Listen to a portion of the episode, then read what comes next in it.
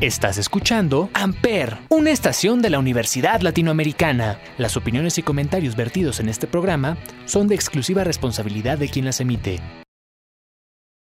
Amper Radio presenta. Buenos días, damas y caballeros, moscos y moscas. Pues el día de hoy vamos a hablar de un tema un poquito heavy. Digo, todos los temas son algo, son algo heavy, pero pero pues me acompaña el, el día de hoy el señor Abraham Gutiérrez. ¿Cómo te encuentras el día de hoy? Hola Gaby, muy bien. ¿Y tú? Aquí muy complacido de acompañarte este día en tu programa. Muchas gracias por la invitación. Esperando que lo heavy lo podamos hacer ligerito. Ojalá, justo para eso. Ojalá. Para eso es esto. Ojalá no pues, salga. Vamos, vamos, a hablar de, de, ¿De qué vamos a hablar? Se me fue el avión. vamos a hablar del duelo, como años después de que ocurre el trauma. Pero antes nos vamos con un cachito de la canción de Heavy de Linkin Park. Amper. I don't like my mind right now. Stacking up problems that are so unnecessary. Wish that I could slow things down.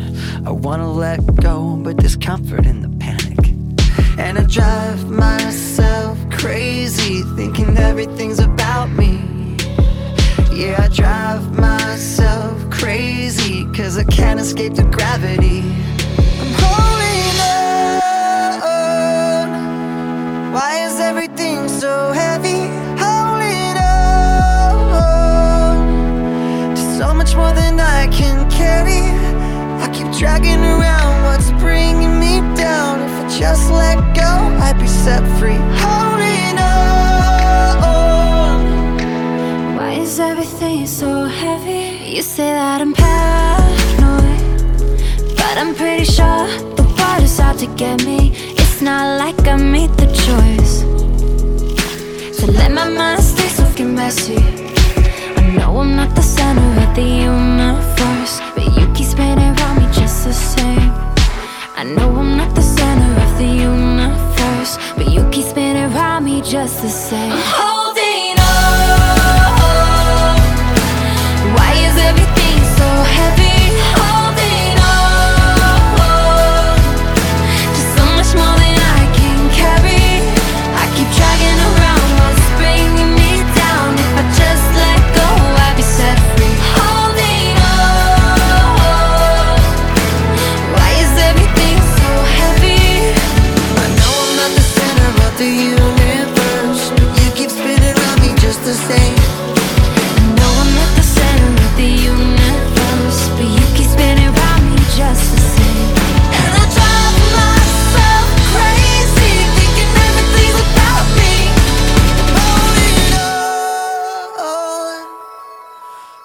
everything so heavy?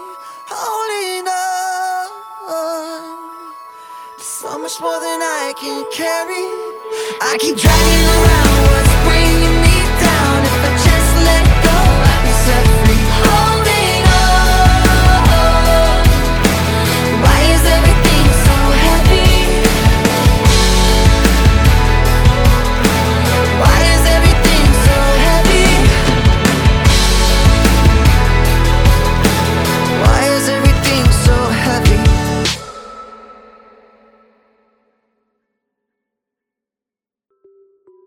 Pues vamos a hablar, como ya lo dije en la introducción, de, de el duelo años después de que nos ocurre un trauma.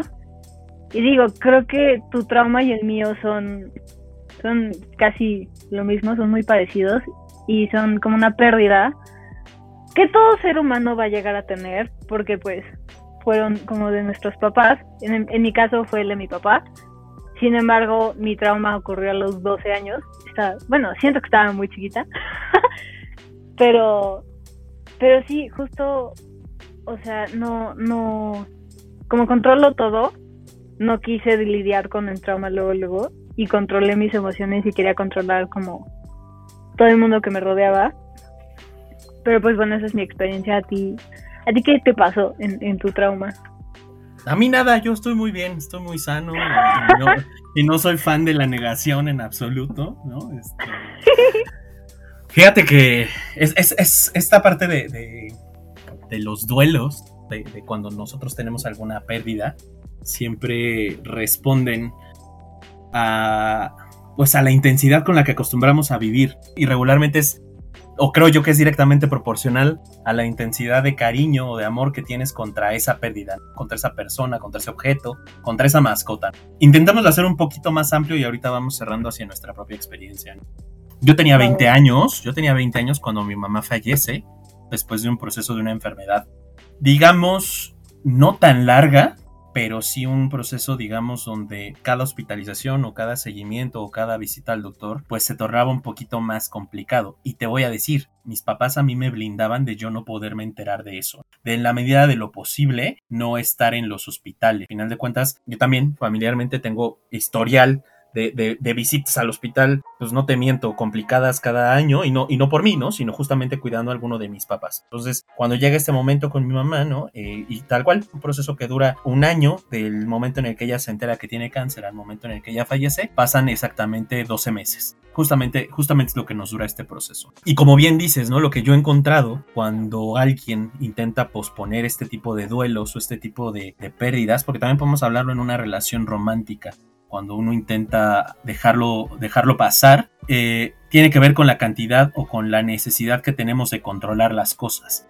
Y eso tiene que ver con nuestra propia estructura. Regularmente posponemos el sentir o posponemos el sufrir en estos casos porque todo tiene que estar bien. En nuestra cabeza lo primero que tiene que ser es que todo esté bien. Entonces yo me acuerdo perfecto cuando mi mamá, lo que yo me preocupaba era porque mi papá estuviera bien.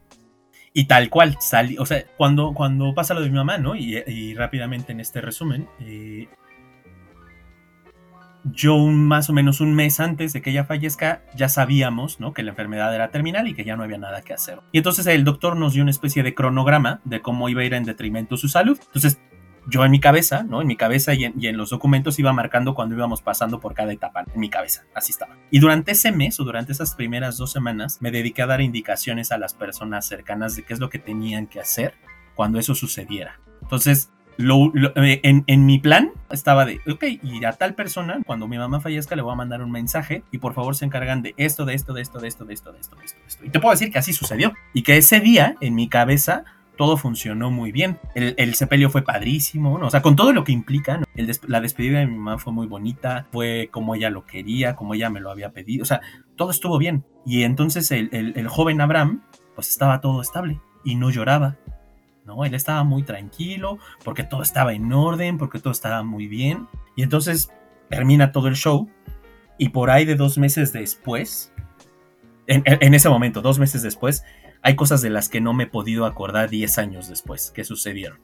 O sea, gente que fue, momentos que pasaron, gente que dice que platicó conmigo de algo que yo no tengo idea y que a la fecha no me puedo acordar. Y yo creo que el momento más grave donde dije, ay, güey, algo está mal, fue cuando me di cuenta que no sabía hacer sumas ni restas para el trabajo o bueno, para la carrera que yo estudié.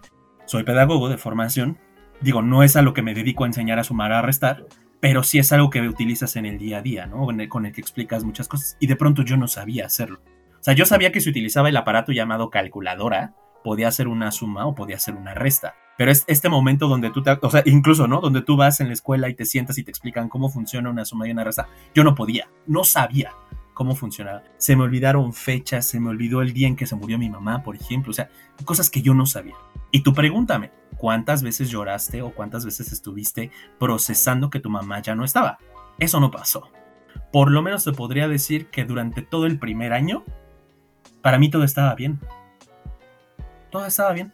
Y siempre te preguntan, ¿no? Y, seguramente tú de niña te acordarás que algún familiar o algunos familiares se acercaban y ¿cómo estás? Bien. ¿Y cómo estás? Bien.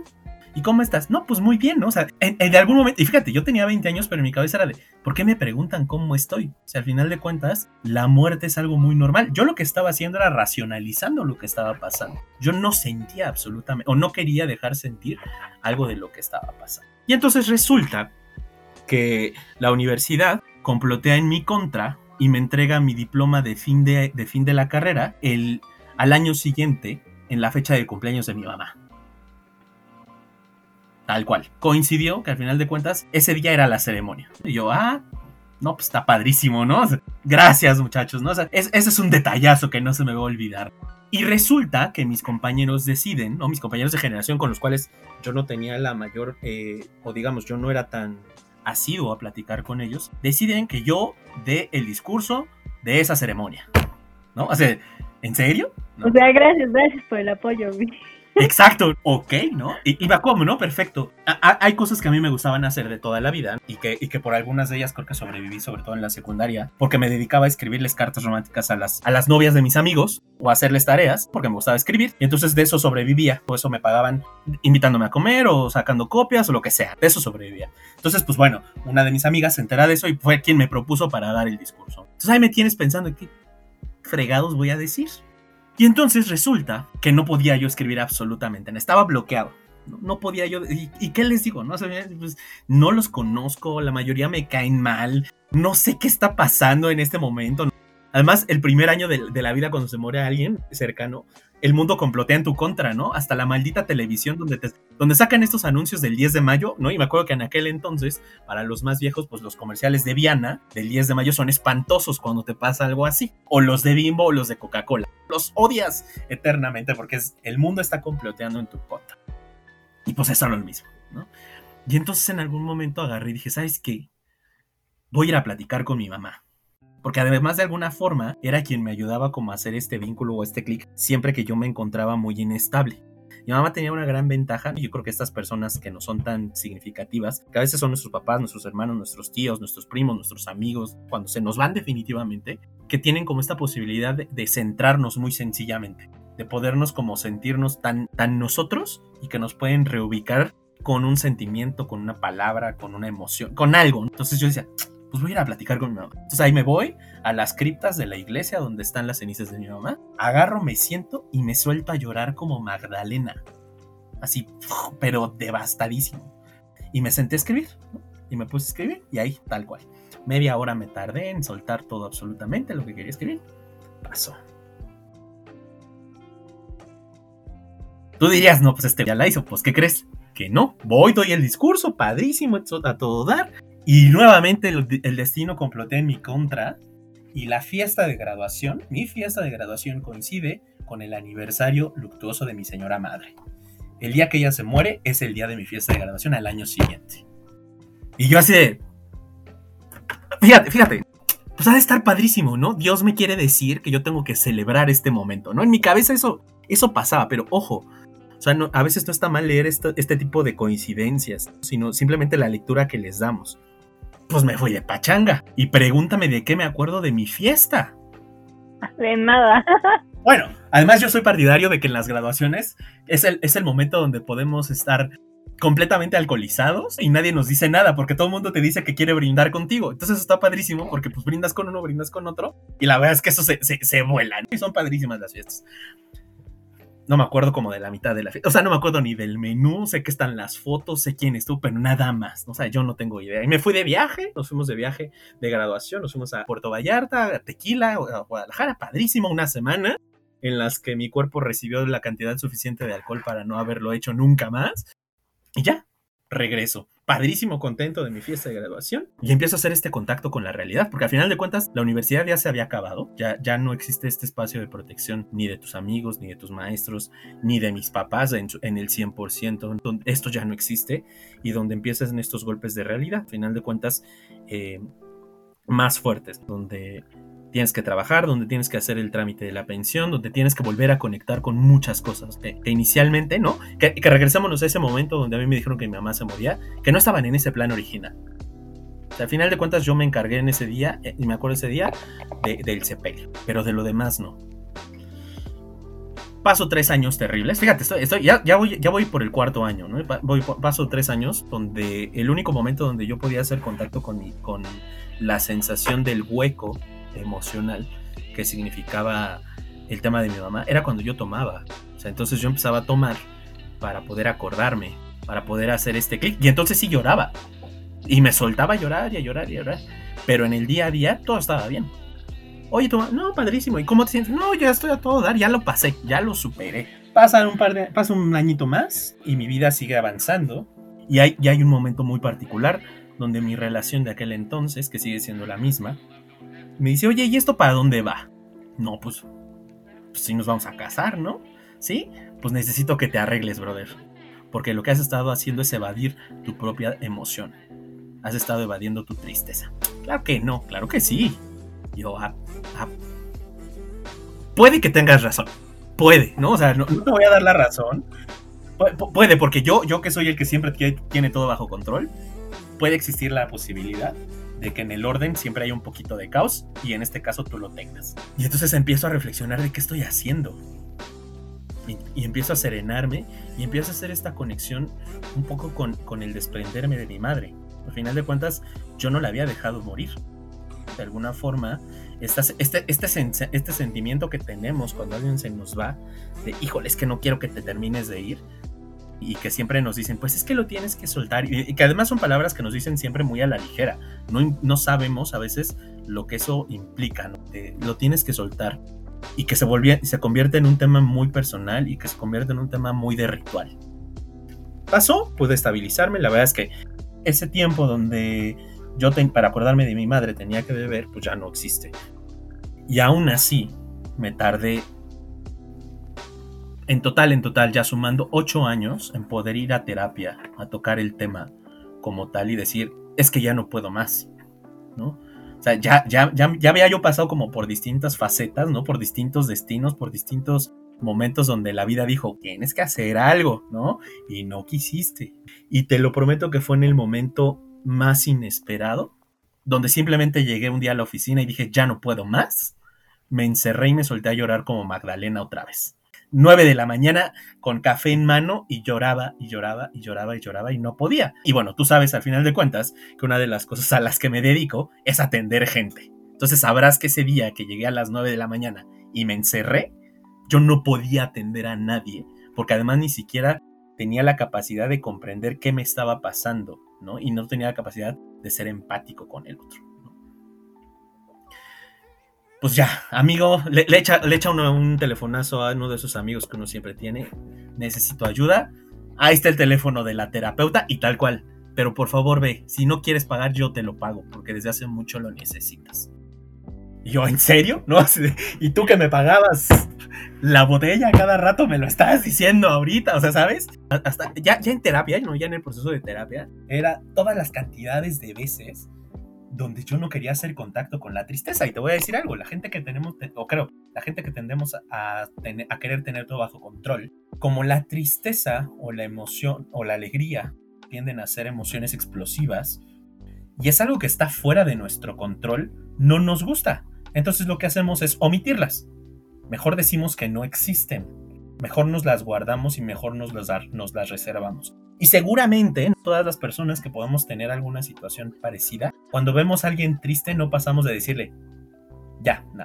Es esta palmadita en el hombro de, ya, tranquilo, todo va a estar bien. O en la cabeza, ¿no? Cuando somos un poquito más expresivos. Y si somos un poquito más cálidos, los abrazamos. Pero en el abrazo está como decir, ya, ya, ¿no? Como le hacía en, este, en Grandes Héroes, ¿no? Ya, ya, ya, ya. Ya, ya. Una cosa así, pero no pasa nada. Somos incapaces de sentir y de, y de poder soltar la, la, parte de la tristeza. Entonces, a todo esto va, que al final de cuentas, y, es, y eso me queda claro, ¿no? Me quedó claro también después de ir a terapia y después de escuchar a varias personas que en algún momento pasaron por esta circunstancia.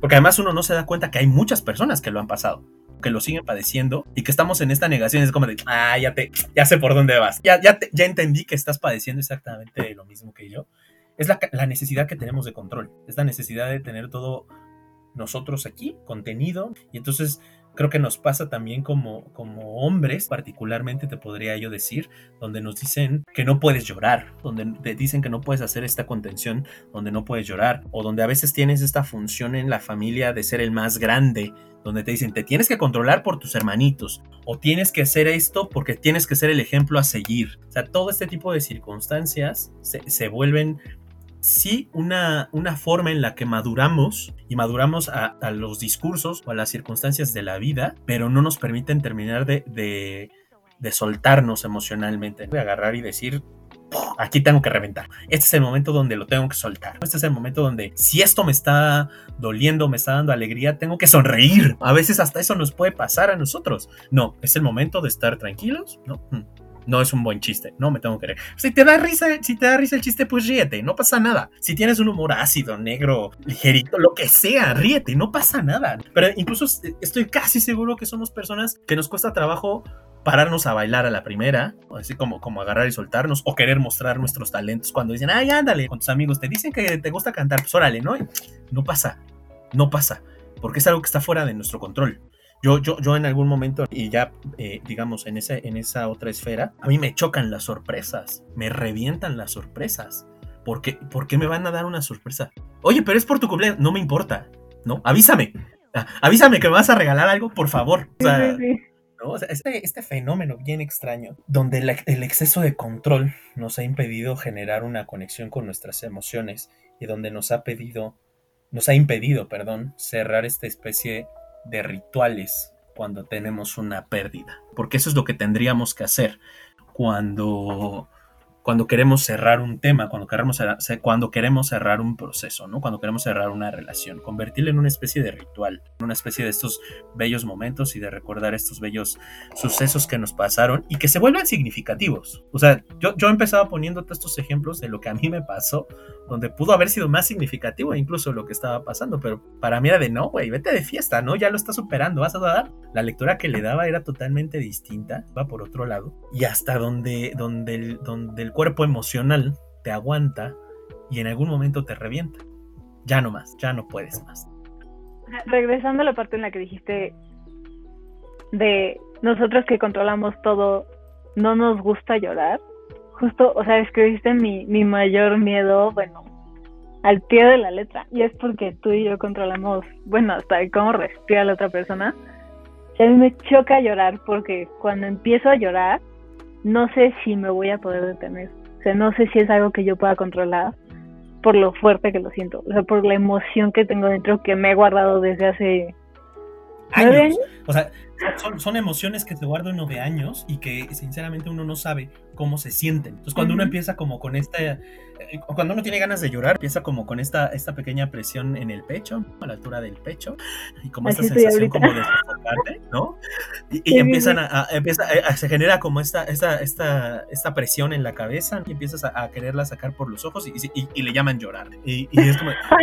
¿Y, cuál controlo primero, no? ¿Y cuál controlo primero? Porque en todas me, me estás golpeando. Destino, me estás golpeando en todas. Entonces, es, bien difícil hacerlo, ¿no? Y yo también eh, lo platicaba mucho con, con, con, mi terapeuta y en otros momentos donde también pues, me he tenido que intentar entender de mi propia expresión qué se siente cuando sientes. Porque es lo primero que tienes que hacer. Cuando tú estás contenta, sientes algo en determinada parte del cuerpo.